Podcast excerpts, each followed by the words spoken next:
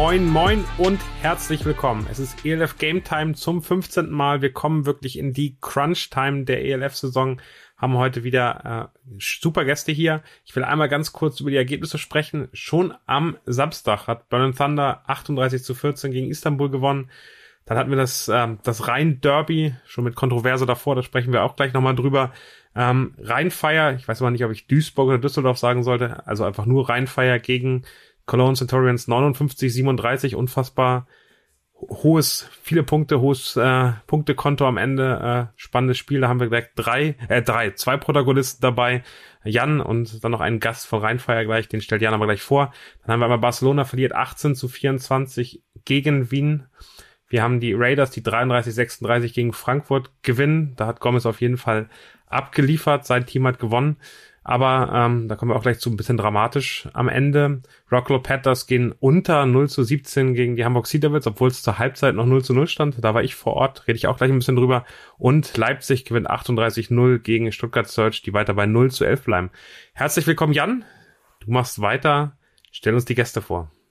Ja, Schön, dass wir wieder alle hier sind. Äh, hab wieder richtig Bock auf eine geile Podcast-Folge. Ähm, natürlich immer dabei mein Co-Host Gomez. Gomez, wie geht's hier? Servus, alles super bei euch? Ja, bei, bei euch auch, bei uns auch. Und unser Gast heute ist, äh, wie du eben erwähnt hast, ein Spiel von Rheinfeier. Ein alter, schon sehr alter Gegner. Ich glaube, wir spielen schon seit fast jetzt zehn Jahren gegeneinander. Äh, immer schön, sich dann da zu sehen. Auch schon miteinander gespielt. Äh, Richard Groten von Safety von Duisburg Rheinfeier. Hi, hallo zusammen. Äh, Richie, ich muss, ich nehme dafür auch Props an, weil dieses ganze Duisburg-Thing, das habe ich wirklich gestartet. Da war ich, ich, ich habe das, ich habe das. Hast Feuer, du die Rheinfeier ins Duisburg-Stadion gebracht oder?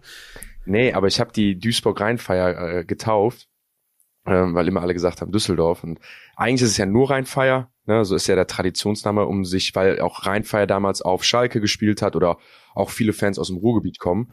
Ähm, deswegen ist es, der Name ist nur Rheinfeier, aber viele haben immer Düsseldorf gesagt und dann habe ich mir da schon früh einen Spaß draus gemacht und da ist doch gar nicht Düsseldorf, das ist Duisburg und äh, es hat dann irgendwie das Lauffeuer so ein bisschen genommen und jetzt ist das so zum zum Meme-Gag geworden. Also sag mal, Richard, wirst du oft darauf angesprochen so? Hey, äh, ähm, nein, okay. absolut gar nicht. Also man sieht es halt nur immer auf Social Media bei halt diversen Meme-Pages ja, ja. oder Köln spaßt ja auch gerne mit in jeglichen Posts, was gegen, also wenn es gegen uns geht.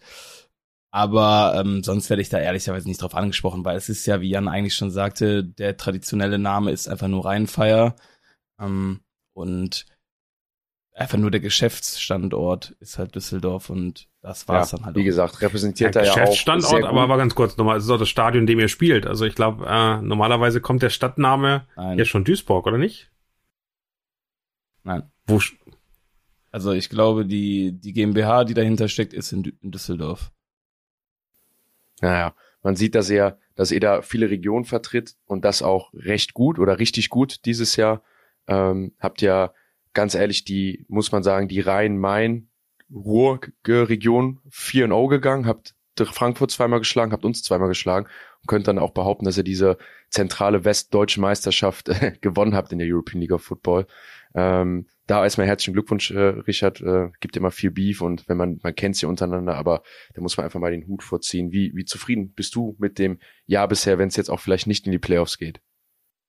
Absolut, danke. Ähm, ja, wie zufrieden bin ich damit? So per se eigentlich schon sehr zufrieden, wenn man mal überlegt, dass es halt alles sehr, sehr spät gestartet hat.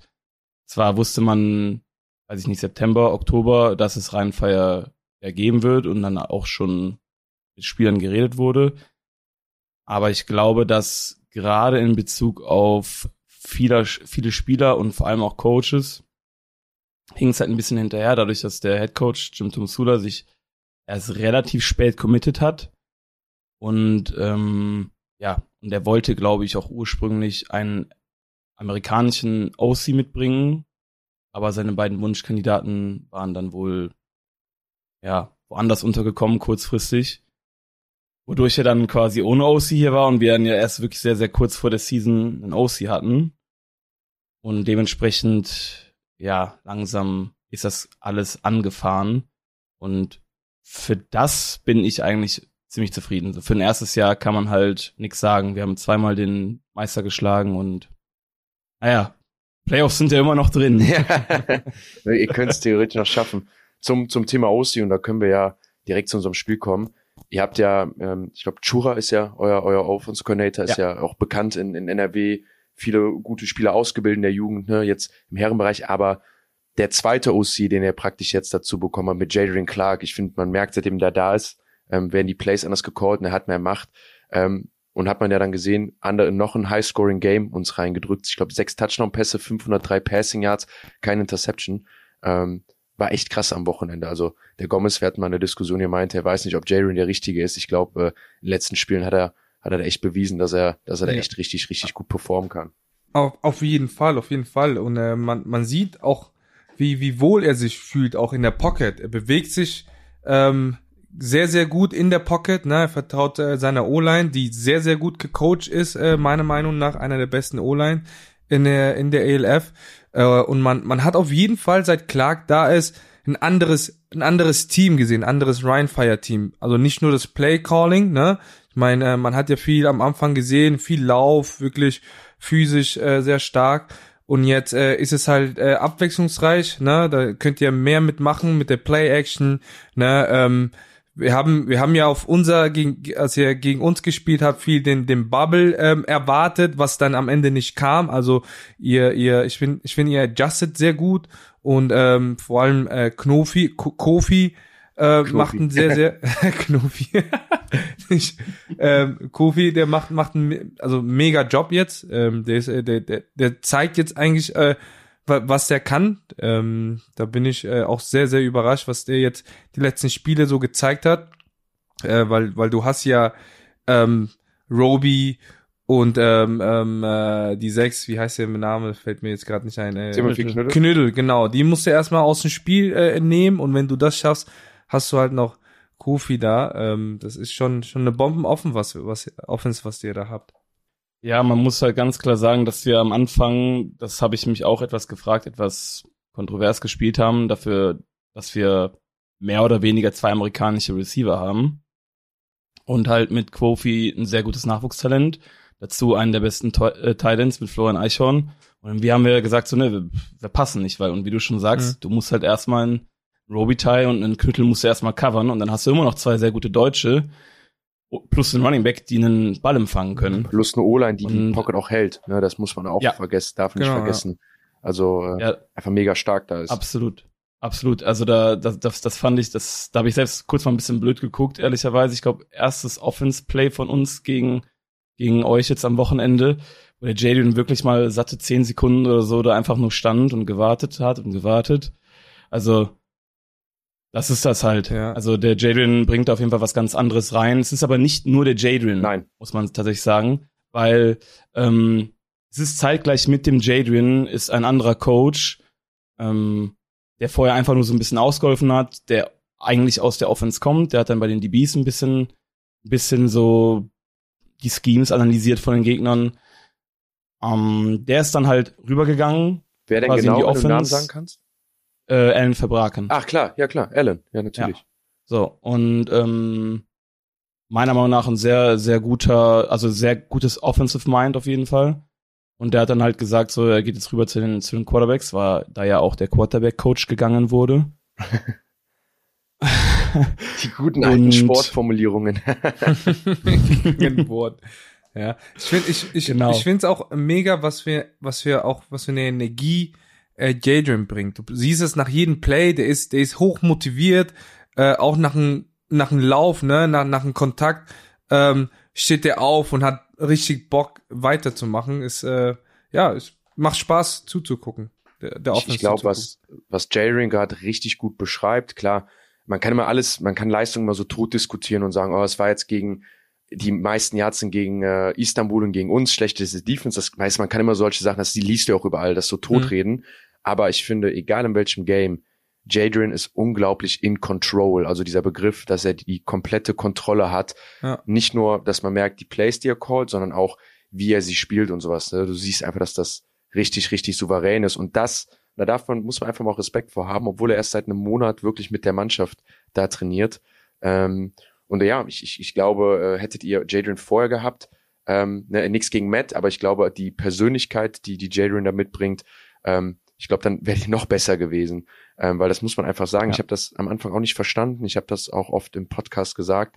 Ähm, warum ihr den Ball, natürlich Laufspiel alles geil, ihr habt eine super O-Line, aber wenn du einen amerikanischen Quarterback hast und einen amerikanischen Receiver, ohne Timothy, den jetzt mal auszulassen, ohne Haaland, dann ist dein Money und dein Geld einfach im Passing Game investiert und dann musst du es da auch genau. auf dem Play Calling sehen. Das ist einfach immer so, ne? So wie uns letztes Jahr, wir haben Madre London, dann laufen wir den Ball oder auch jetzt mit Josh. Wir müssen laufen, weil da ist, da ist unser Geld praktisch platziert.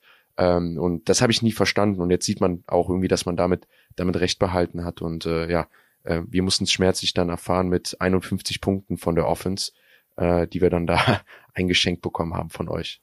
Apropos, Josh, äh, Joshua Mack, äh, Richard, ähm, im Gegensatz zum, zum ersten Spiel gegen, gegen Cologne, ähm, hab gesehen, der hat, der, der hat Power, der, der Junge, oder? Also wie, wie, wie habt ihr euch auf, auf ihn eingestellt? Ähm, wir haben uns tatsächlich nur so semi auf ihn selbst eingestellt. Wir waren da relativ confident eigentlich, dass, äh, äh, dass, dass, dass wir den Lauf ganz gut stoppen können, was anfänglich auch gut funktioniert hat. Wir haben ihn halt mehr in, ähm, im Passing-Game involviert gesehen. Also was Köln ja auch häufig dann gemacht hat mit der, mit der MT, ist er mit, mit oftmals draußen. Ähm, ja, also aber overall muss man sagen, ist der gar nicht mal so schlecht. anfangs, ja. anfangs haben wir den ziemlich gut kontrolliert, dann fing irgendwie so das Gelaber an, haben die sich gegenseitig angebieft und auf einmal, also das hat dem richtig Power gegeben. Auf einmal hat er angefangen, richtig gut zu spielen. Und ich dachte so, ja, toll, Leute, jetzt habt ihr hier den, den Schläfer geweckt, danke. und ich darf den dann 20 Yards Downfield irgendwie aufnehmen. Danke dafür. Das, man muss aber auch sagen, der Josh, dass der, also der talkt, aber das ist nie so respektloser Trash-Talk. So teilweise ist das dann so, der hat einfach richtig Bock. Also das, der hat wirklich richtig mhm. Bock darauf und will auch einfach, dass die anderen Leute ihm genauso viel Bock gegenüber zeigen, so in der Art. Ne? Also äh, das, ja. das muss man schon sagen. Der sieht, also das kennt man ja auch von anderen Amis, die dann auch mal beleidigen werden oder irgendwie, keine Ahnung, da ja. irgendwie ziemlich viel Bullshit haben. Der Josh ist da echt teilweise sehr lustig.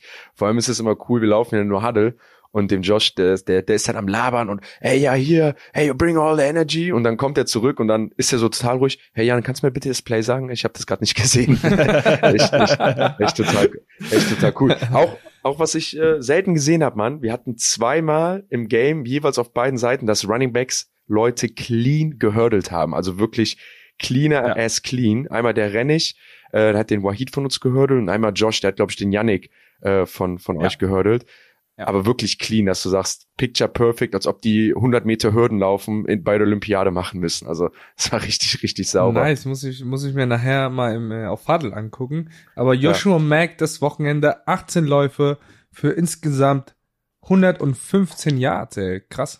Also Respekt an, an, an Joshua. Ist das, ist das schon der, der Running Back für nächstes Jahr? Kann man da schon ein bisschen was erwarten oder? Also kann man, kann man das schon so sagen oder? Ich, ich kann es dir nicht sagen. Also ähm, ich, wir haben jetzt noch mit keinem Spieler wurden, glaube ich, Gespräche geführt für nächstes Jahr, vielleicht mit Amis. Ähm, ja, aber, aber, aber ich sag mal, dass das äh, dieses Jahr, ich sag mal so, das, das Bewerbungs, das, äh, ja, ich sag mal die, Bewerbung für nächstes Jahr so und würde die eigentlich passen so als Ersatz für für Madre, wenn der ein ganzes ja. Jahr da ist, oder? Ja, also definitiv. Also ich denke, das, das sieht man bei Joss Leistung und sowas und auch von der Persönlichkeit. Das ist ein Spieler, den du halten willst und musst. Ähm, aber ich kann jetzt nicht sagen, ob da Gespräche mhm. geführt wurden. Also ich kann mal so weit gehen, mit mir wurde jetzt noch nicht über nächstes Jahr gesprochen. Da nehme ich jetzt an, dass da jetzt auch noch nicht mit dem Josh oder so äh, geredet wurde, aber spielerisch äh, definitiv. Also äh, der bringt ja Top-Leistung. Also der hat auf jeden mhm. Fall die ein oder anderen Knöchel hat er dann schon äh, äh, genommen von, von jeglichen ja. Spielern. Ähm, aber ich glaube, äh, was es noch viel mehr war, das Game war, war so das Game der europäischen oder der Wide Receiver äh, so, ich glaube, Paul Leonard hatte zehn ja. Catches, 220 Yards, drei Touchdowns, ähm, die dann nur übertroffen wurden von Nate Robitaille, deinem, deinem Favorite Right Receiver, Gomez, ja. äh, mit 280 Yards, vier, vier Touchdowns. Jetzt, jetzt, sieht man, was ich meine, ne, langsam. 100 Prozent. Also ja. mit, mit Jadrian, wenn man das ja auch mal vergleicht, so die Stats von Nate, wenn Jadrian das ganze Jahr da gewesen wäre, was der Average, das ist schon, schon, schon ein Unterschied. Ähm, aber mal, mal so an dich, Richard, ähm, um, um mal über das das Game dann expliziter zu reden, ähm, ihr habt ja echt, muss man einfach sagen, unser Passing Game vor allem in der zweiten Halbzeit nicht, nicht stoppen können. Großer Teil davon natürlich, weil Omari raus ist, der mit der beste DB, wenn nicht der beste DB der Liga ist, der da auch den Laden zusammenhält hinten. Ähm, wie war das von eurer Seite aus? Warum, was glaubst du, hat das nicht so geklappt, unser Passing Game zu stoppen?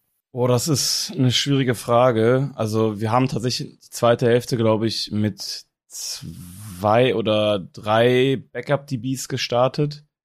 Oder zumindest irgendwann ist Yannick Seibel auch rausgegangen, weil er die ganze Zeit äh, Probleme hatte. Und es wurde dann irgendwann zu viel, weswegen wir den dann auch ausgetauscht hatten. Und mh, hm, also ihr habt ja jetzt nicht groß irgendwas Neues gemacht oder sonst was, aber man hat richtig gemerkt, dass wir, also ich habe tatsächlich eben noch auf Tape geguckt, wurden einfach sehr, sehr soft. Ja. Und ähm, also, dass da zum Beispiel auf Screens oder so dann einfach der blockende Receiver, der gerade wo ganz anders hinguckt, weil er irgendwie eine Route verkaufen will, einfach nur original mit der Hand so einmal kurz berührt wird und gestreichelt wird und dann droppt auf einmal der Cornerback irgendwie in die tiefe Zone, obwohl der Screen direkt vor ihm passiert. All solche Sachen.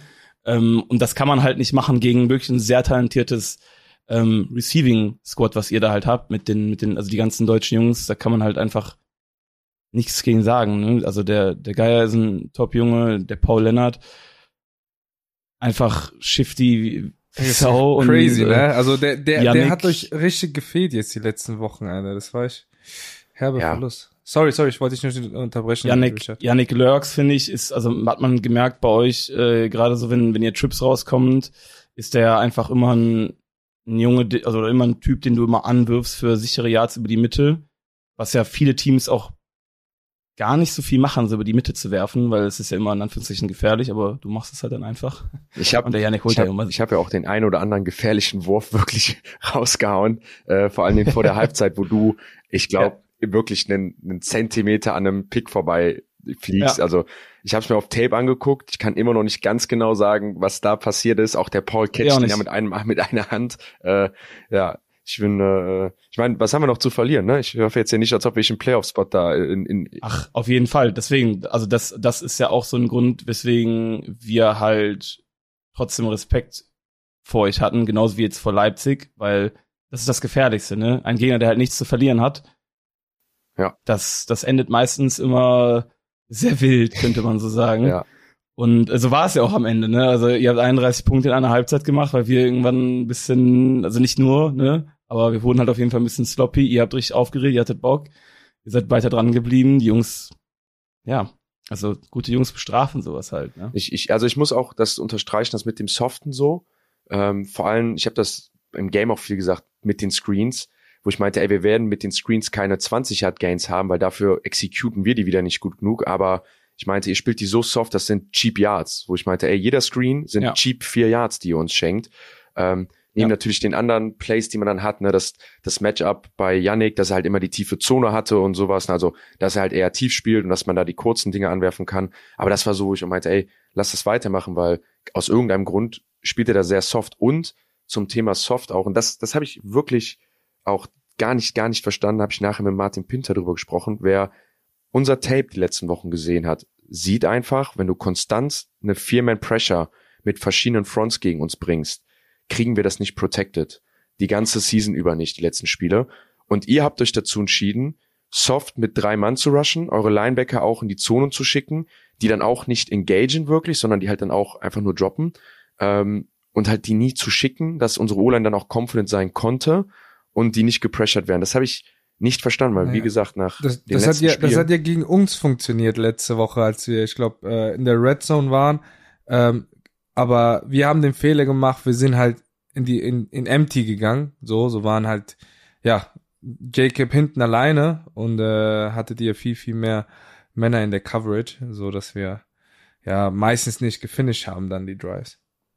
Ja, aber wie gesagt, das das, das habe ich nicht verstanden. Äh, äh, Richard, ich glaube, das habt ihr auch dann irgendwie nicht so ganz, weil das war so der, wenn man uns gesehen hat, war das so, Alter, jeder blitzende Linebacker eigentlich bei uns ist schon schwierig für uns den aufzunehmen. Vor allem ja. Dadurch konnte Josh immer auf Routen gehen, ne? Und das ist halt auch so ein Ding. Äh, jedes Mal, wo, wo ihr drei nur schickt, okay, easy, ihr könnt covern, aber Josh hat, konnte den Ball halt nehmen, dann diese taffen sieben, zehn, was auch immer Yards, die du dann nachher hitten musstest, weil, weil du halt dann den Winkel hast.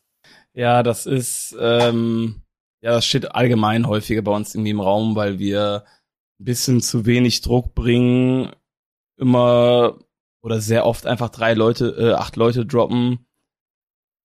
Ja, also es wurde mal die Aussage getätigt, dass wir kein Team sind, um Man-Coverage zu spielen. Ja. Ich dachte, okay, gut. Was willst, was willst du machen? Vier Ami DBs holen oder was jetzt? Also, geht ja leider ich verstehe das Ding nicht. Ja. Aber es, so ist das dann halt, mein Gott, ähm, bis jetzt hat's halt immer relativ gut funktioniert, aber ja, es ist halt hier und da dann einfach ein bisschen zu wenig Druck und äh, bestes Beispiel ist halt Barcelona. Die spielen ja Madden Streets, der Kyle Sweet und der und der Zach Edwards. Ja, wenn du safe. dann da halt keine Pressure bringst, dann dann läuft er halt einfach mal von Sideline to Sideline, bis halt Kyle Sweet irgendwann frei ist und jeder weiß, kannst halt eine Coverage nicht Nee. zehn Sekunden halten. Es ist halt, ich finde, eure Defense ist halt dieses klassische Bend, but don't break, so, ne? Das ist so, Ja. ihr, ihr gebt einfach ganz klar auf jeder Seite, was, was ihr geben wollt, so. Und wenn einer blitzt, dann ist dann auch immer das Gap da frei. Da replaced zwar einer, aber eher kannst du dahin werfen, ne? Und du weißt auch genau, auf welcher Seite du welche Routen anbringst. Ähm, aber das ist dieses klassische Bend, but don't break, was ihr aber richtig gut hinbekommt, weil ihr habt das Personal, ne? Vor allem im Defense Backfield. Hab ich kurz Pipi in den Augen bekommen, schöner Moment. Leider, als Omari sich verletzt hat, aber als du damit, äh, Till auf einer Seite warst, das ist ja, äh, äh, Chip und Chap, äh, Batman und Robin, wie man auch immer es nennen soll, Honey und Nanny, äh, die dann da auf einer Seite standen. Ah, es ist schon schon gut souverän. Ähm, das das das muss man muss man schon sagen. Und letzte Props, die ich über das Spiel noch sagen will, bevor wir Gomez zu eurem Spiel kommen, ist Lukas Ruos, Alter. Nicht nur ist das ein herausragender Athlet, ist der fucking smart, Mann. Der hat so viele Plays und einzelne Routen outgecallt, die dann auch wirklich gekommen sind. Äh, klar, man gibt immer Tendencies und so, Ja. die jeder hat. Aber es waren so teilweise Sachen, wo ich mir dann so dachte, gehst du an die Line, checkst in eine Formation rein, wir shiften dann und dann nicht nur so watch das, sondern ey, da kommt jetzt die und die Route und ich so, Alter, die laufen mir gar nicht so oft. Also es ist so, war so mehr dieses Ja. Gefühl von, er weiß, was wir für Tendencies haben, aber er weiß auch, was ihr für Fehler habt, so in der Art, was für Routen dann kommen Ja. könnten. Wir haben die Dinger dann trotzdem angebracht, aber es war so, alles klar, Digga, der Typ hat so viel Plan, das war echt, äh, echt krass. Also zu Lukas muss man sagen, wir saßen irgendwann mal im Hotel zusammen und ich habe ihn so gefragt, so, was, was machst du eigentlich den ganzen Tag so? Weil man kennt das ja viele Imports so, die gehen sich die Stadt angucken, die spielen einen halben Tag Playstation, weiß ich nicht. Und der Lukas sagt einfach straight raus, ich guck so sechs Stunden Video am Tag. und ich dachte so, what?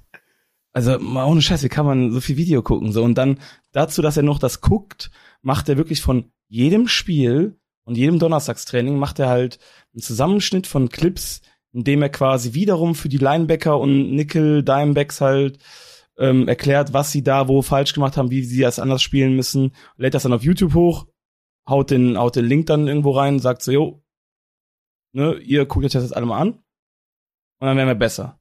So, also der Typ ist halt, Das ist schon er sagt level. auch, ähm, er sagt auch, wenn, wenn wir jetzt zum Beispiel sagen, ähm, wie sieht's aus, spielst du nächstes Jahr in, in Zürich?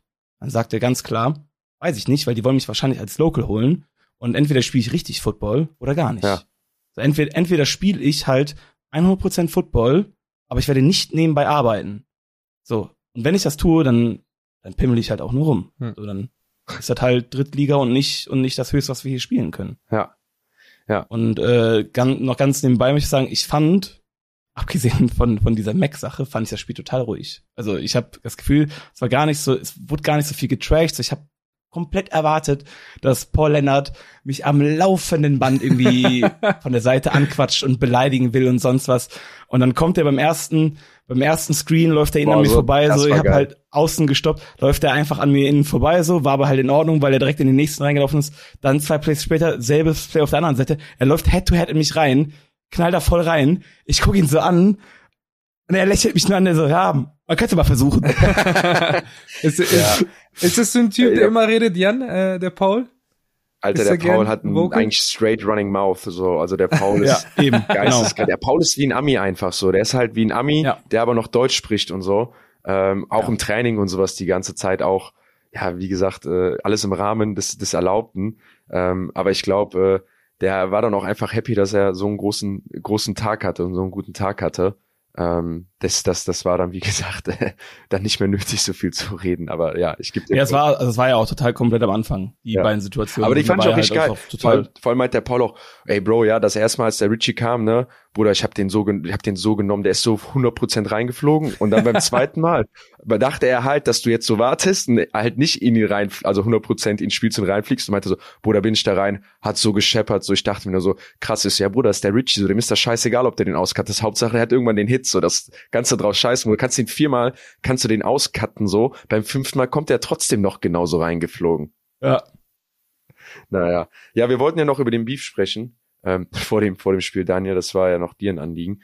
Ähm, das war ja auch äh, der, der, der Part eins unserer, unseres Plans in der Offense besser zu scoren. Und zwar, wir mussten erstmal den moralischen Support ausschalten. Ähm, das ist die Pyrotechnik, die ihr da sonst immer mit habt. Ähm, das haben wir dann erfolgreich geschafft. Ganz hinterlistig gesorgt dafür, dass ihr da natürlich moralisch auch die Unterstützung nicht habt. Ähm, nee, Spaß beiseite. Ähm, ich glaube, viel Tamtam um nichts. Äh, geht um Football, um nicht um Tänzerin. Ähm, können so viele Leute mir erzählen, da gehört zur Tradition dazu und was auch immer. Ähm, wer sich da so drüber aufregt und da meint, einen dicken Welle zu machen und nachher Statements und so, das ist einfach äh, meiner Meinung nach lächerlich, gehört sich nicht, äh, geht um Football und ich glaube, am Ende hat man auch gemerkt, dass echt keinen interessiert hat im Ja. Stadion. Das sehe ich allerdings auch so. Liebe Grüße an die Mädels an der Stelle, ne? Nichts gegen euch, aber ähm, ihr habt ja auch Spaß bei der ganzen Sache, gehört dazu, aber am Ende des Tages ähm, wirklich viel aus nichts gemacht und äh, wirklich hat gar keinen interessiert am Ende, ob da zwar 30 oder 60 Frauen auf dem Platz standen und getanzt haben oder nicht. Absolut. Also das Einzige, was man halt sagen kann oder unterstreichen sollte, ist halt das, das Schöne daran, dass dann halt einfach die Fans von sich aus gesagt haben, wir wollen die trotzdem mitnehmen. Wir kaufen Tickets, das hat euch in die Kasse gespielt und dass diese, die brauchten 1000 Euro wohl, um 25 Chile da reinzubringen oder sowas. Und die waren in 23 Minuten da und dann sind man, ist man, glaube ich, über 3000 Euro insgesamt gekommen innerhalb von ein paar Tagen Ja. und den Rest hat man dann halt an die Zebra Kids gespendet. Deswegen Top. am Ende des Tages war es irgendwie gut für für alles, so für den für euch. Es hat euch ein bisschen die Kassen voll gemacht. Es hat Leu Menschen geholfen, Safe. aber halt der, der Killefits davor, die ganze Kinderscheiße, das, das war ist halt, eben ehrlicherweise, und ich, ich will es mal in dreieinhalb Sätzen als Marketing-Typ äh, beschreiben. Für mich ist das eben eine Unprofessionalität der Liga und egal wer es angefangen hat, egal auf welcher Seite es angefangen hat, aber sowas nimmt man ein Telefon in die Hand, spricht einmal kurz drüber und findet eine Lösung und wenn die eben heißt, die können nicht da sein, dann akzeptiert man das. Es ist eben ein Heimspiel an anderes Teams. Aber es ist für die ELF, also Mhm. sowas finde ich eben unfassbar unglücklich, äh, weil es einfach eine Negativität da reinwirft, die überhaupt nicht notwendig ist. Ihr habt spielerisch ein, ein Top-Niveau, es bringt Spaß, da vor Ort zu sein und es ist am Ende kommen die Leute nicht, weil da Cheerleader auftreten, sondern die kommen, weil ihr, da, ihr, ihr alle da Football spielt und das auf einem extrem hohen Niveau und das finde ich einfach, das ärgert mich hinterher, wo ich sagen muss, sorry, die Person äh, von Ryan Fire, die das öffentlich gemacht hat, die muss einmal verstehen, dass das eine scheiß Idee war. Das hast du jetzt gesagt. Ja, das sag ich. Ich bin Das- ja auch neutral und ja, bin ja. daran, aber für mich ist das Genau. also, egal wer das gemacht hat, irgendeiner von Ryan Fire muss ja ein Gefühl haben, er müsste das posten und da einmal reinbringen. Das war eine scheiß Idee und, äh, äh, und zwar auch nicht gegenüber den, gegenüber den Kölnern Spielern oder gegenüber den eigenen Spielern, sondern einfach für die Liga ist das eine scheiß Nummer und, äh, äh, weil es, es ist nicht das, worüber wir reden wollen. Wir haben eine unfassbar geile sportliche Situation. Ähm, da ist, ist ein Team, was sich noch qualifizieren kann für die Playoffs. Es ist, also, ich meine, diese Liga gibt auch diese Saison all das, was wir uns erhofft haben, bis zum letzten Spieltag äh, Spannung, äh, die Playoffs, echt geile Szenen. Äh, Jan, einen deutschen Quarterback, der so abliefert, also mit deiner, sag mal, Verletzung und deiner Schwächephase, die du zwischendurch hattest, äh, das, was du da am Wochenende geliefert hast, ist ja unfassbar von den Zahlen, dass du einen Receiver hast, unfassbar geil. Darüber sollen wir reden und nicht über so blöde, blöde Nebengeräusche, die einfach völlig unnötig sind. Ja, 100 Prozent. Ich Absolut. glaube, abschließend nochmal zu dem Spiel, äh, das kann Richie bestätigen. Wir sind hier in NRW aufgewachsen und in NRW, außer es gab irgendwie dubiose Sponsoren, war da hier nie eine Relevanz drinne äh, im Herrenbereich, ähm, wo wir irgendwie eine Perspektive hatten, irgendwie mal ja Hochfootball zu spielen. Die auch die Akteure waren nie professionell und ich glaube, äh, ja, wir sitzen jetzt hier beide als irgendwie schon ältere Hasen ähm, und können einfach nur happy sein, dass wir so ein Spiel vor so einer Kulisse im Südstadion haben konnten äh, mit so geilen Fans von beiden Seiten aus. Ähm, deswegen, ich glaube, abschließend gesagt, äh, können wir einfach nur, wie du sagst, happy sein, wie es gerade ist und dass wir uns da alle irgendwie gerade drin wohlfühlen. Ähm, Gomez, wohlgefühlt habt ihr euch auch von einer richtig geilen Kulisse. Ähm, gewonnen, 36, 33. Hm. Sagt man Glückwunsch oder sagt man, tut uns leid, dass es dann doch nicht gereicht hat bis zum Ende? Ja, also ich kann mich äh, nicht dran erinnern, dass ein Sieg äh, ja sich so schlecht angefühlt hat. Ähm, ganz, ganz ehrlich. Ähm, ja, es war, es war, ich habe nicht, ich weiß nicht, ob ihr das Spiel in voller Länge gesehen habt oder nur ein paar Ausschnitte. Aber ja, war, war ein heitles äh, Spiel, äh, hartes Spiel, ne? Ähm, wir haben, wir haben, glaube ich, die erste Halbzeit komplett äh, dominiert, ne? Ähm, aber ja, letztendlich ähm, weiß ich nicht, war der Wurm dann irgendwann drin nach der Halbzeit, äh, viele Flaggen bekommen dann auch, hab äh, viele, viele Nachrichten bekommen, äh, was, was wieder, ich meine, das Thema hatten wir ja letztens, äh, was die, die, die Schiedsrichter-Performance angeht.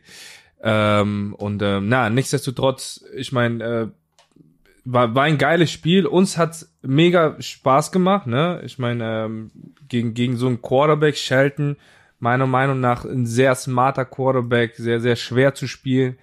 Ähm, aber ja, ich weiß nicht, ähm, ich, äh, dieser, dieser Sieg tut immer noch weh. tut immer noch ja. ein bisschen weh, muss aber, ich ehrlich sagen. Nur noch mal erklären, ich glaube, so, um so eine ja. Grundlage zu schaffen. Ihr habt am Ende noch versucht, ein Field Goal zu schießen. Das hätte euch doch, so wie ich es verstehe, auch nichts gebracht. Ihr brauchtet sieben Punkte und nicht sechs, oder? Genau, genau. Acht, ja. Nee, ich glaube, ich glaub, sechs nee, haben, sieben, haben sie, sieben. sieben werden gereicht. Sieben Punkte. Genau, sieben hätten gereicht, aber ihr hättet ja nur sechs gehabt, wenn das Field Goal reingegangen wäre. Also am Ende war das ja. für mich so ein bisschen die Frage, was ist da wir haben, passiert? Also ich glaube, wir, also ich bin, weiß jetzt auch jetzt nicht genau, was, was in den, in den Gedanken war von den Coaches, aber ich denke, wir haben halt auf die Defense gesetzt, ne? Ich meine, äh, wie gesagt, äh, wir haben den, den Lauf so gut wie, der, der Lauf von dem war so gut wie nicht, nicht da, ne? Ähm, äh, D-Line hat einen sehr, sehr guten Tag. Ähm, ich glaube, Linebacker, äh, klar, die haben, die haben auch äh, unseren, unseren äh, Rookie Cornerback äh, rausgepickt. Da sind die meistens halt auch gegangen. äh, genauso wie es äh, Ryan Fire auch vermehrt gemacht hat. Ähm, aber ja, wie gesagt, so das, das Spiel.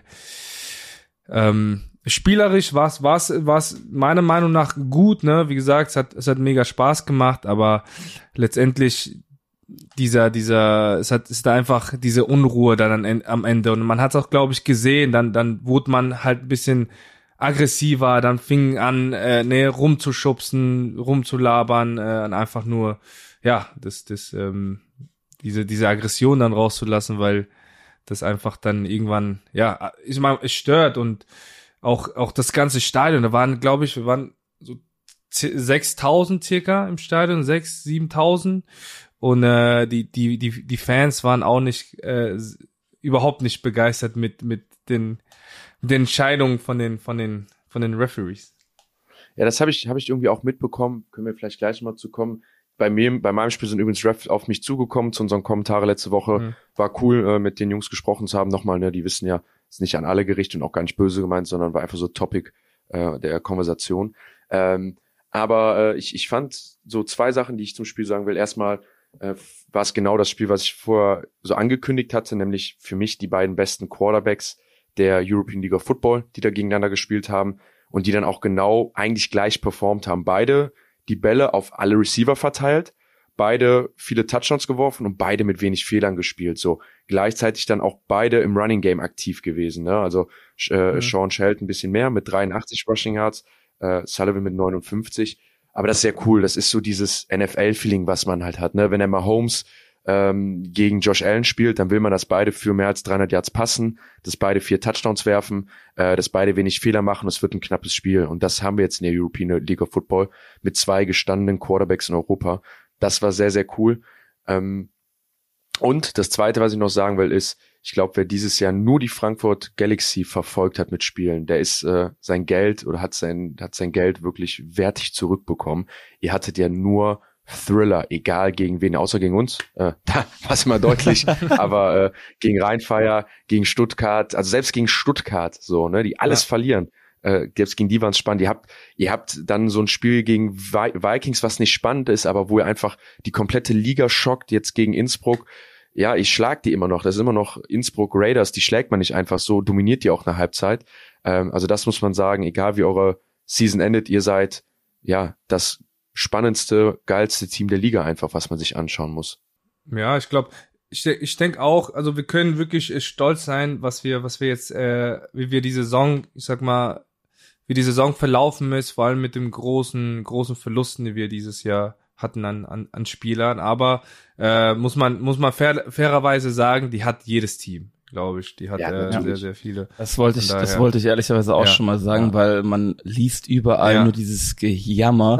wir haben so viele Spieler verloren. Ja, Und ich habe mir gesagt, ey, Frankfurt, Leute, das passiert jedem Team jedes Jahr. Ihr hattet das nur einfach noch nie. Ja, ja. So. Das stimmt. So, das ist aber eigentlich was völlig Normales, dass du locker drei, vier Starter in der Saison verlierst. Nee, nee, also das, das ist ja genau meine, meine, meine Rede so. Das ist, das ist jetzt die Frage stellt sich nicht immer, ob sich jemand verletzt, sondern wer sich verletzt. Ne? Wer letztendlich sich verletzt, ist ja, halt immer dann die Frage. Liga, ne? Also ich mein, das, genau, genau. Natürlich, deswegen, deswegen sagt ich ja Starter. Aber was man sagen muss, ihr habt ja trotzdem in den meisten Spielen haben die Leute, die dann halt für die Jungs reingekommen ja. sind, wirklich einen Schritt nach vorne ja, gemacht. Auf jeden das Fall, muss man einfach wirklich Fall, sagen. Ja. Und das, also sind, alleine das, DJ, sind, das sind auch, das, das ist auch die Zukunft. So. Das ist die, auch die Jungs, die dann irgendwann in zwei, drei Jahren vielleicht auch, ne, die die Stars sind, die wir, die wir heute sind. Ein, ein das so bestes Beispiel ist ja DJ Gomez auf deiner Position. Genau. Der Gauthier ist verletzt. Gauthier letztes Jahr der beste europäische Defense-Spieler, so von Statistics her.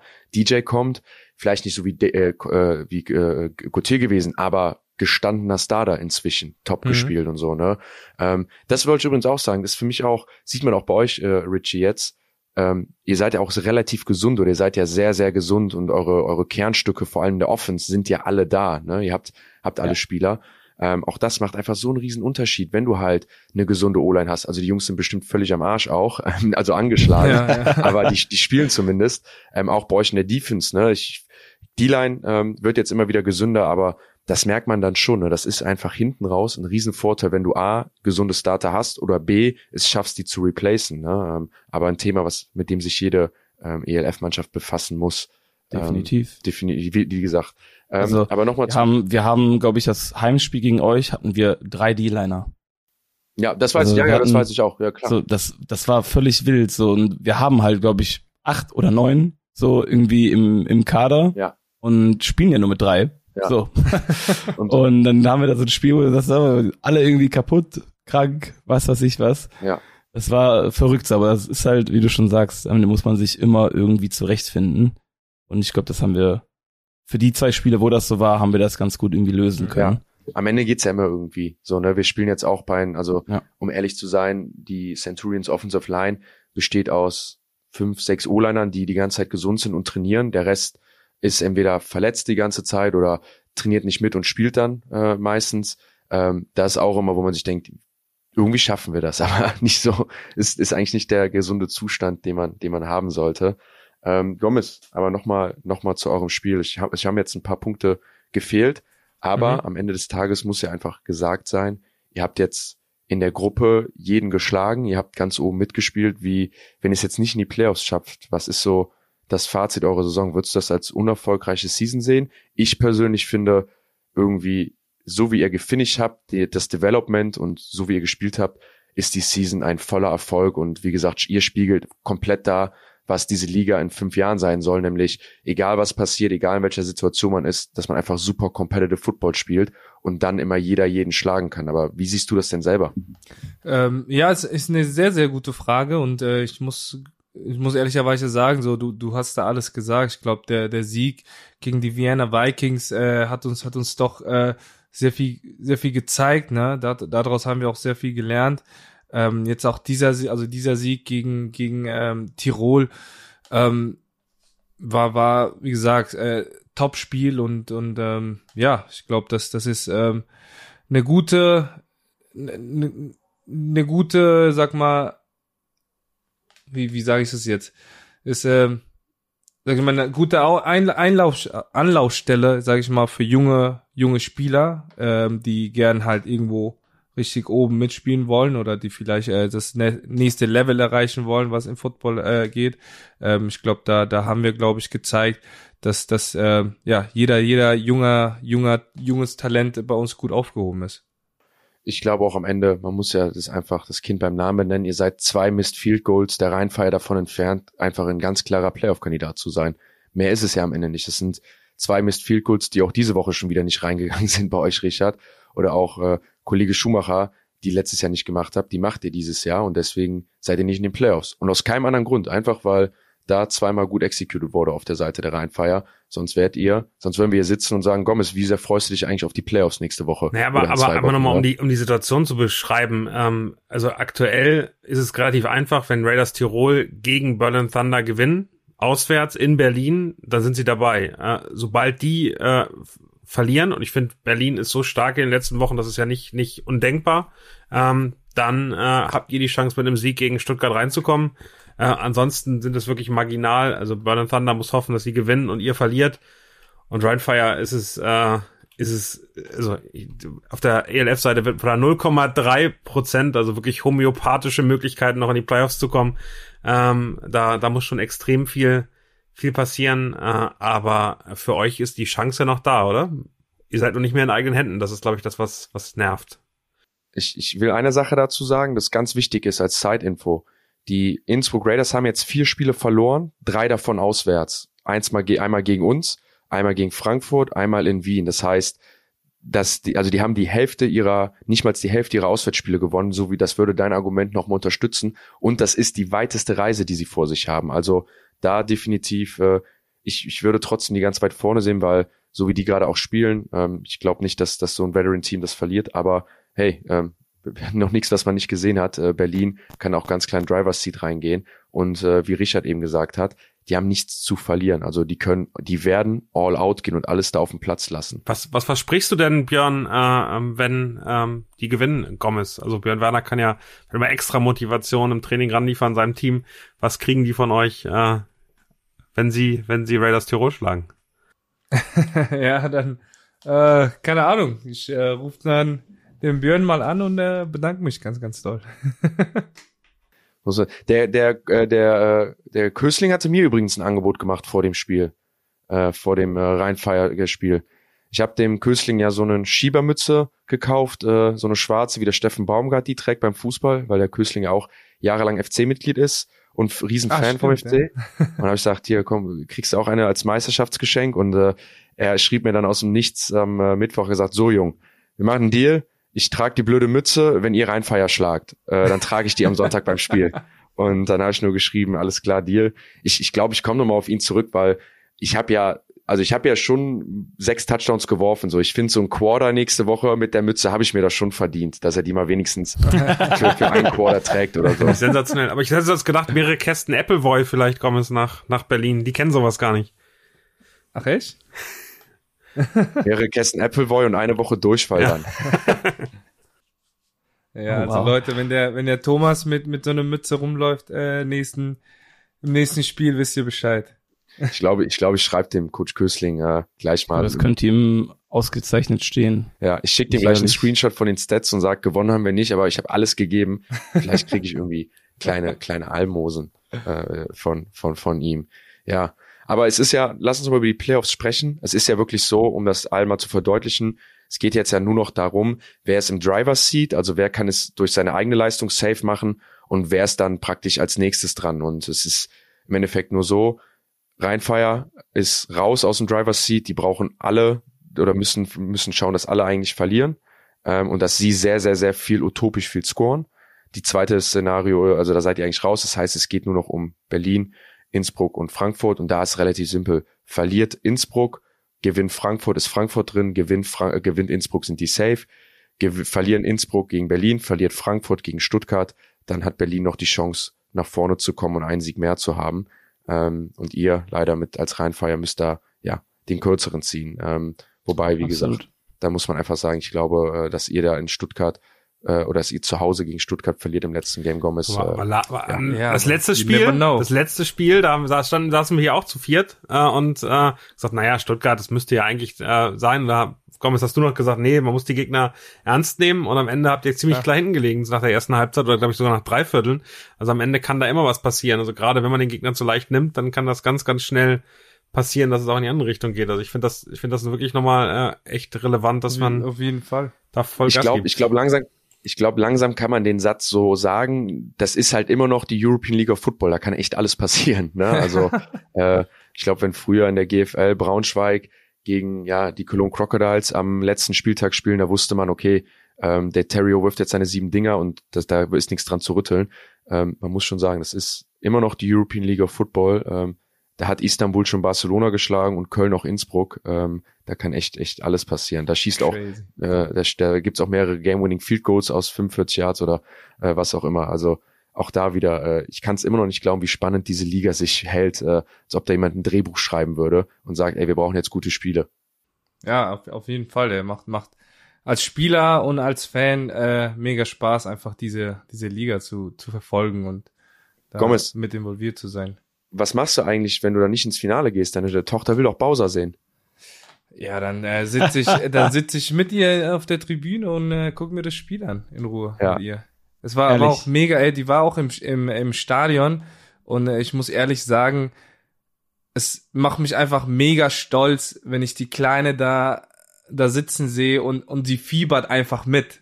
Weißt du, die die die klatscht immer, wenn ein Touchdown ist und die freut sich, ne? Und die die versteht auch schon so was was auf dem Feld so passiert, ne?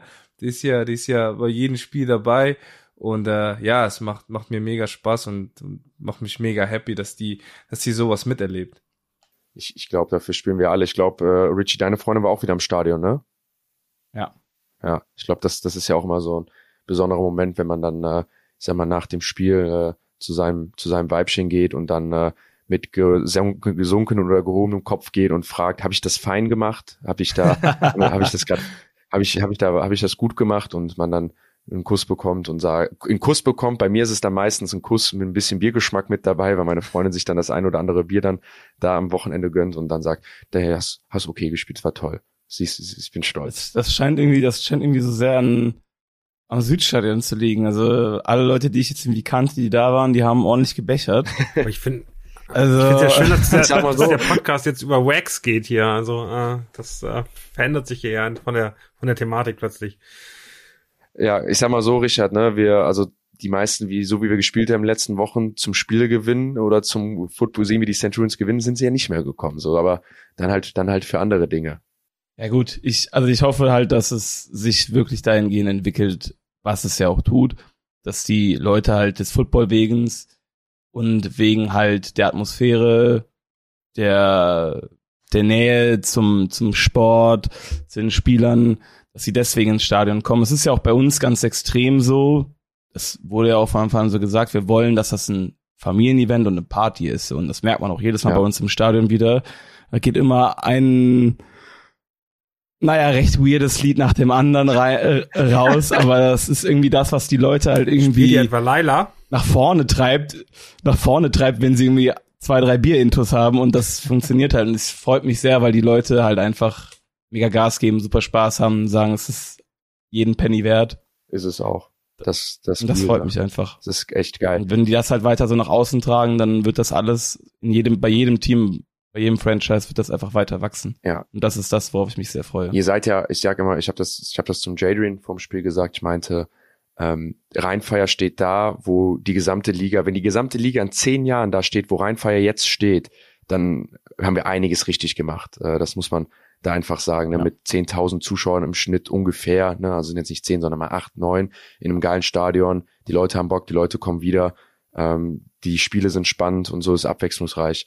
Ähm, naja, aber eine Party, Daniel, die gab's ja dann auch in, in Hamburg zu feiern. Ähm, Ehrlicherweise da ja mal von war das eines der langweiligsten Footballspiele der ELF in dieser Saison. Ähm, das war, glaube ich, ho hohe Defensivschlacht und äh, spannend in der ersten Halbzeit. Also in der ersten Halbzeit 0-0. Das klingt eher wie bei Köln beim Fußball, aber nicht bei in der ELF. aber ähm, das war schon so, dass ich dachte, pff, ähm, war, war ganz interessant. In der zweiten Halbzeit hat Hamburg dann relativ, relativ klar das Ding gewonnen mit 17 zu 0. Aber das war, man merkte, ähm, ähm, Rocklau, Breslau war, war schon außerhalb der Playoff-Chancen. Hamburg wollte schon aufpassen, dass sie sich nicht verletzen. Äh, und wurde schon geguckt, dass man da äh, vorsichtig dran geht. Die spielen sehr körperlich, das hat man gemerkt. Breslau hat schon relativ Druck gemacht. Äh, aber es ist am Ende äh, schon ein Spiel gewesen, was äh, jetzt nicht unfassbar krass äh, für die Zuschauer waren. Also Hamburg hatte echt geile, geile Spiele, diese Aufholjagd gegen Istanbul im Stadion und so weiter. Aber das war jetzt kein Spiel, wo man, glaube ich, so spielerisch richtig abgeholt worden ist. Ich hätte sehr, sehr gerne bei euch ähm, äh, Duisburg gegen Köln dann gewesen. Ich glaube, das war ein, ein, ein Fest des, des, äh, des Spiels und äh, von daher äh, ganz, ganz äh, schwierig. Was ich eine Frage an euch habe, weil ich das einfach interessant finde, diese Quarterback-Situation in Hamburg. Also Hamburg ist ja wirklich eine Maschine, die von der Defensive aus echt jetzt gut, gut läuft, die gut funktioniert, äh, den Gegner wirklich äh, weit weghalten kann von der eigenen Endzone. Aber diese Quarterback-Situation mit, äh, mit Mack und mit, ähm, mit Sally, ist das etwas, was auch zum Problem werden könnte? Weil ich habe das Gefühl, dass so richtig eingespielt oder so richtig zu wissen, wo geht es jetzt gerade hin, sind die noch nicht. Ja, ich glaube, ähm, da kann ich so am meisten zu sagen.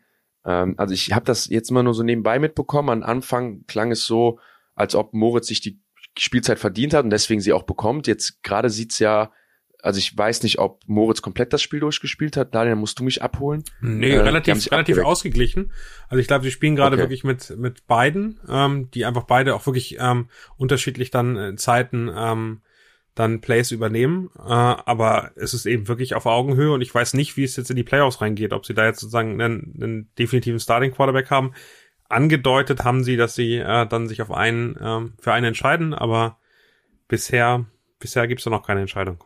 Also da, da muss einfach eins, eins zugesagt werden, egal wer von beiden. Ähm, beides übrigens klasse Quarterbacks, auch Moritz Mark, ähm, jahrelang in der Jugend gespielt für Hamburg, ähm, dann auch bei den Herren im Herrenbereich äh, gespielt. Also sind beides gute Quarterbacks, die beide das Team führen können. Sally war ja auch schon hier und ist mega talentiert, aber ähm, ich kann das mal so wiedergeben. Als Quarterback von allen Sachen, die du von deinem Coach willst und die du brauchst, um zu spielen, ist das Wichtigste das Vertrauen, dass du spielen kannst, ohne dass das Konsequenzen hat. Das geht jetzt nicht um schlechte, dass man da nicht gecoacht werden soll oder dass es keine Konsequenzen gibt, aber das Gefühl zu haben, dass vielleicht das nächste Play, wenn ich einen Pick werfe oder ein gewisses Risiko eingehe oder ich meine gewissen Mankos ähm, weiter sich zeigen, ich dann rausgenommen werde, führen einfach zu Unsicherheit. Und das bei der Position, wo du dir immer sicher sein musst. Äh, zum Beispiel, ich nehme jetzt mal ein Beispiel bei mir.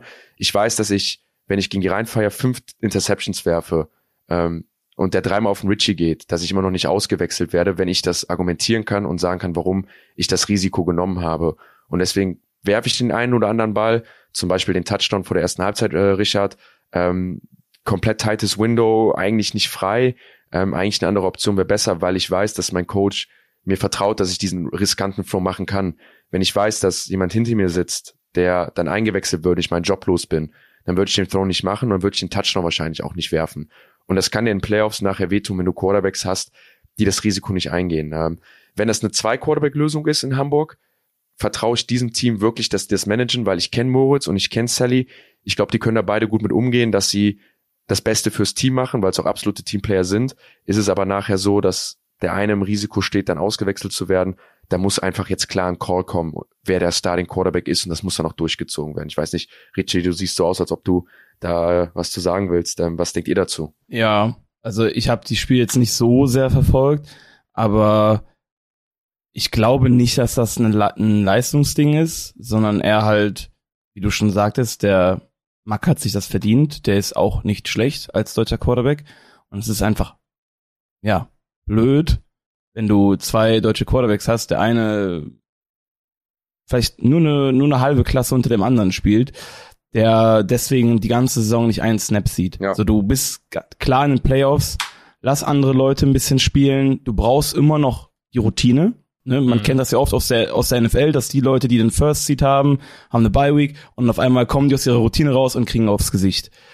ähm, ich denke, das ist eher das, was dahinter steckt, dass sie sagen so, okay, sie lassen CSA ein bisschen drauf mit ein paar Startern immer mal wieder, damit sie ihre Routine beibehalten und ähm, geben dann dem, dem Moritz Mack einfach eine Chance zu spielen, Spaß zu haben ihn dafür zu belohnen, dass er halt einfach die ganze Zeit Vollgas gibt im Training und ich finde, also das wäre zumindest auch richtig so, weil du musst die Leute, ja, wir, sagen wir mal, wie es ist, so, wir, wir spielen in einer Liga, wo viel, wo viel Competition ist, jeder will irgendwie spielen und das hat es vorher selten so gegeben. Also ich habe selten irgendwie ein Backup gehabt, wo ich gesagt habe, so, ja, der, der könnte mich ersetzen, sondern oft einfach immer nur so, ja, also wenn der aufs Feld kommt, dann schwierig, so. Und jetzt sind aber diese, diese, diese Kräfte ja. alle so vereint auf diesen, auf diesen paar Teams. Das ist halt schwierig. Du kannst, dann hast du einen Third-String-Typen, der ist nur minimal besser als, als der Starter, äh, schlechter als der Starter. Aber der sieht nicht einen Snap die ganze Saison. Weil die Starter halt einfach da sind und jetzt nicht groß Fehler machen oder wie Jan schon sagt, dieses Vertrauen der Coaches haben.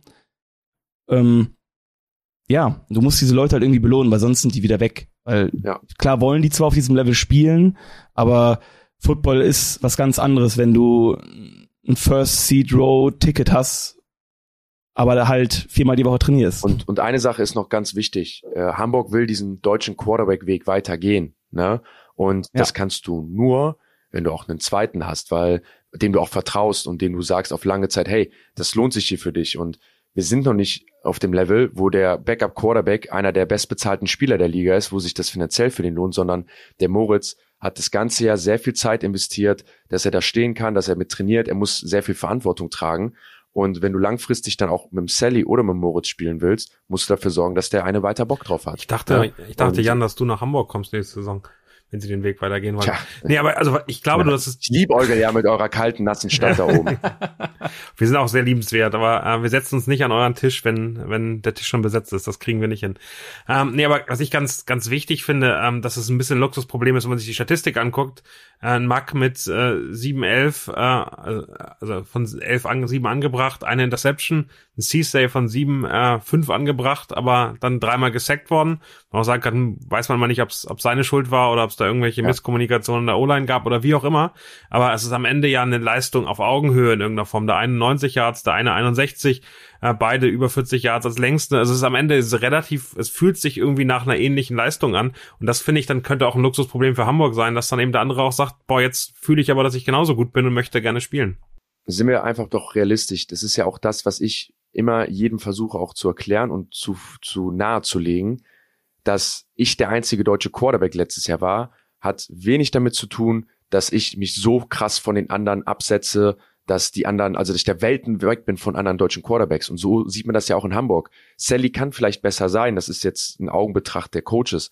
Aber der Moritz ist nicht weit davon weg. Genauso äh, Gomez jetzt mal ein Vergleich, den ich bei uns habe. Alex Frisch, wenn Alex Frisch so viel Erfahrung hätte, ist der nicht weit weg von seinen Abilities. Äh, Moritz Ja, Johannknecht. Ich, äh, ich, ich glaube, ich würde mich da weit aus dem Fenster lehnen, wenn ich behaupten würde, ich wäre ein viel besserer Quarterback als Moritz Johannknecht. Ich kriege die Freiheit und die Erlaubnis mehr zu machen und mich zu zeigen. Und ich habe auch, glaube ich, öfters bewiesen, was ich kann. Aber Ja, ja. ich weiß ganz genau auch, dass ein Moritz und das Gomez, da warst du auch, also seid ihr auch Vertreter von, was die drauf haben, ist nicht weit weg voneinander. So, und das sieht man dann auch einfach oft, dass die, die spielen, nicht immer die sein müssen, die weit weg sind, sondern einfach die gerade im Driver's Seat sitzen. Genau. Ich habe ehrlicherweise auch, ich, also ich war der felsenfesten Überzeugung, ich habe jedem gesagt, Moritz Johann Knecht hatte ja letztes Jahr gesagt, dass er nicht mehr bei Galaxy spielen Mhm. wird und ich war der felsenfesten Überzeugung, der wird irgendwo in der ELF als Starter auftauchen. Ja, So, hätte der wird irgendwann auf einmal, bam, so poppt er auf, alle haben den irgendwie nicht mehr auf der Rechnung gehabt und auf einmal, hier, Starting Quarterback von, weiß ich nicht, Leipzig oder Ja. was weiß ich was wem. So, ich habe ihn wirklich da, da gesehen, so spätestens dann, als das erste Spiel in Frankfurt war und ich wusste, ähm, so, okay, äh, der, äh, wie heißt der jetzt, so, der, der Sullivan ist Sullivan, verletzt. Und ich hatte den Moritz schon vorher irgendwie ums Stadion rumpirschen sehen, dass da wird der hier wieder eingesetzt. Aber ich hätte ihn, ich hätte jetzt wirklich kommen sehen, dass er irgendwo ähm, die Chance auf einen Starting Spot in der ELF bekommt. Ich meine, der, der ist ja noch sehr jung und äh, soweit ich weiß, konzentrierte sich auch gerade äh, privat äh, bisschen sich was aufzubauen. Und äh, ich Ja. denke, der wird, der, der, der hat noch Zeit, der Junge. Der wird schon, Ja. noch, schon noch zeigen, was er, was er drauf hat. Beim, bei Moritz sind wir da wieder bei dem Beispiel, was ich eben meinte. Ne? Das muss sich für den lohnen, dass er die Zeit Ja. investiert, dass er bei Frankfurt Genau. auf der Bank sitzt. Fertig aus. Und das lohnt sich einfach gerade Ja. nicht für ihn. So. Und wenn er könnte und es gäbe eine andere ELF-Mannschaft um die Ecke, dann wird er das wahrscheinlich machen, wenn es für ihn passt. Aber das nochmal, ne? wir sind ja immer noch auf einem Niveau, ähm, wo wir äh, nicht so viel verdienen, wo sich das alles zeitmäßig und spaßmäßig für uns lohnen muss. Aber wie gesagt, ein ewiges Thema in dem, in dem Podcast, was sich ja dann irgendwie immer dreht und dann auch bestätigt oder nicht bestätigt, dass wir eine Menge Deutscher, Geiler und auch Österreicher, wer auch immer, Talente haben, die aufs Feld gehören, wie Richie es auch gesagt hat, ob der dritte Backup ist. Und das geht vom Kicker äh, bis zum Quarterback ist das einfach so, dass, dass da Plätze geschafft werden müssen, dass die Leute auch ihr Talent zeigen, weil äh, ja, wenn es ein Jahr war, dann glaube ich ein Jahr, wo einfach viele nationale Spieler beweisen konnten, was sie drauf haben und wie gut sie sind. Ähm, und, und das ja auf der größten Bühne in Europa. Und äh, da machen wir, glaube ich, viel richtig und das muss weiter so laufen. Und nicht, nicht nur aufs Feld, sondern auch bei uns hier im Podcast. Äh, auf jeden Fall vielen, vielen Dank, Richard, dass du bei uns warst heute, mein Lieber. Ähm, Ich habe noch eine Abschlussfrage an euch drei. ja. Ich äh, habe nun mehrfach, also aus ganz unterschiedlichen äh, Richtungen gehört, dass äh, sowohl Hamburg als auch äh, Wien lieber gegen Barcelona spielen würden als den vierten Seed. Seht ihr das ähnlich? Könnt ihr das nachvollziehen? Also, es ist, also ob es nun, ob es nun Frankfurt ist, ob es nun äh, Tirol ist, äh, ob es nun Rheinfire werden würde äh, oder eben Berlin Thunder, alle vier Teams werden aktuell so ein bisschen gefährlicher eingeschätzt als Barcelona. Als, also Barcelona ist so ein bisschen der Wunschgegner ähm, der beiden Top-Mannschaften der Liga. Könnt ihr das nachvollziehen? Also erstmal Wien Ja. kann man nachvollziehen, weil die haben es zweimal gemacht. Die haben sie zweimal geschlagen. Ne? Ich, ich glaube da. Und für Hamburg, ja, ich, ich denke einfach, also Wien ganz klar und für Hamburg ist, dass die erstmal dieses Payback, diese Revenge haben wollen, die sie dann da nochmal bekommen im wichtigsten Game. Und die Schwächen, die Barcelona hat, spielen den Fra äh, Hamburgern einfach sehr in die Karten, ne, um das mal so zu sagen. Also Ja. schwächste Position Group bei Barcelona ist die Offensive Line in der Offense. Mit Abstand die stärkste Group ist die D-Line bei Hamburg. Und wenn du da einfach so dominant bist, dann setzt du dich hin, wie Richard eben gesagt hat, und sagst, wie kriegen wir Kai Sweet gestoppt? Und das klingt erstmal sehr einfach und äh, hat sich auch bestätigt, dass jeder irgendwie gegen Barcelona dann auf lange Zeit competitive sein konnte. Deswegen kann ich das sehr gut nachvollziehen, aber immer noch, ich glaube, aus den vier Teams, die es jetzt in die Playoffs geschafft haben, kann jeder jeden schlagen und hat, glaube ich, auch jeder jeden schon geschlagen. Ähm, deswegen, ja, äh, kleine Tendenz kann ich verstehen, aber am Ende des Tages, ähm, ich glaube, gegen Magic Zack im Playoffs zu spielen, äh, kann auch Bauchschmerzen machen. Ja, das denke ich auch, vor allem mit den, mit den Madden Streets Play Calling oder wie auch immer, was da, was, was da passieren wird, so, das ist halt dann immer, da ist ein, ein gewisser, ein gewisser Faktor bei, der einfach nicht einzuberechnen ist. Sack Magic, sag ich Aber mal. sonst, ja, sonst würde ich halt Jan auch 100% zustimmen. Es liegt halt einfach primär an der O-Line. So, die meisten Teams, die gegen die spielen, sowie Wien, auch, als auch die Raiders, ähm, haben alle Bombenfronten und ja, man sagt ja immer, das Spiel wird an der Linie gewonnen und ähm, was das angeht, würden sie das gewinnen, rein theoretisch. Aber man wird sehen. Ich denke auch, dass, dass ähm, Barcelona, auch wenn sie jetzt ähm, nicht mehr so eine steile Aufwärtskurve hatten, so wenn man überlegt von letztem Jahr bis Ende letzten Jahres und jetzt dieses Jahr war immer eine gute Kurve zu sehen. Ich denke, dass sie in den Playoffs nochmal guten, eine gute Stufe nach oben steigen werden und uns wahrscheinlich überraschen werden. Ich glaube, die werden nicht so leicht zu schlagen sein, wie diese Teams es sich erhoffen. Gomez, du als Letzter. Du darfst jetzt noch sagen, nein, ist nicht so. Nee, ist so. Jetzt dann als letzter kannst du sagen, wie sieht das, wie sieht das Playoff-Feld oder die ersten vier am Ende aus? Wer kriegt den ersten Seed? Wer kommt noch rein? Äh, boah, das ist, das ist, ja, das ist schwer momentan. Aber ich, ich hoffe, dass, dass natürlich, dass, dass äh, unser Team weiterkommt und wir dann, äh, ja, ein bisschen, ich, ich würde sehr, sehr, sehr gern gegen Hamburg nochmal spielen im Halbfinale. Das wäre doch mal, das wäre doch mal ein, ein, ein sehr schönes Spiel, ne? ähm, und ja, ich, ich, also, keine Ahnung, Wien ist ja, ist ja, ist ja safe, Hamburg ist ja safe und äh, warte mal, das äh, Barcelona an drei. Barcelona drei, ähm, ja und, und und gegen Wien würde ich würde ich auch gern im Finale dann letztendlich spielen. Zum Glück sind wir hier nicht bei Wünsch dir was, ne? Ist Ja. ja immer noch hier. Leist, ist immer noch Leistungssport. ja, genau. So. Dann Abmoderation. Richard, vielen Dank, dass du da warst. Äh, hat mich sehr gefreut. Dann nochmal Glückwunsch an die Rhein-Main-Weiß- Rhein-Main-Ruhr-Meisterschaft, die ihr da dann gestern, äh, äh, vorgestern perfekt gewinnen konntet. Und äh, Dank an alle Zuhörer. Ähm, Freue mich äh, immer wieder von euch zu hören oder Feedback zu bekommen oder auch mit euch zu diskutieren. Ähm, deswegen nächste Woche könnt ihr euch wieder auf eine tolle Podcast-Folge gespannt machen. Vielen, vielen Dank. Euch einen schönen Tag. Danke, danke. Ciao.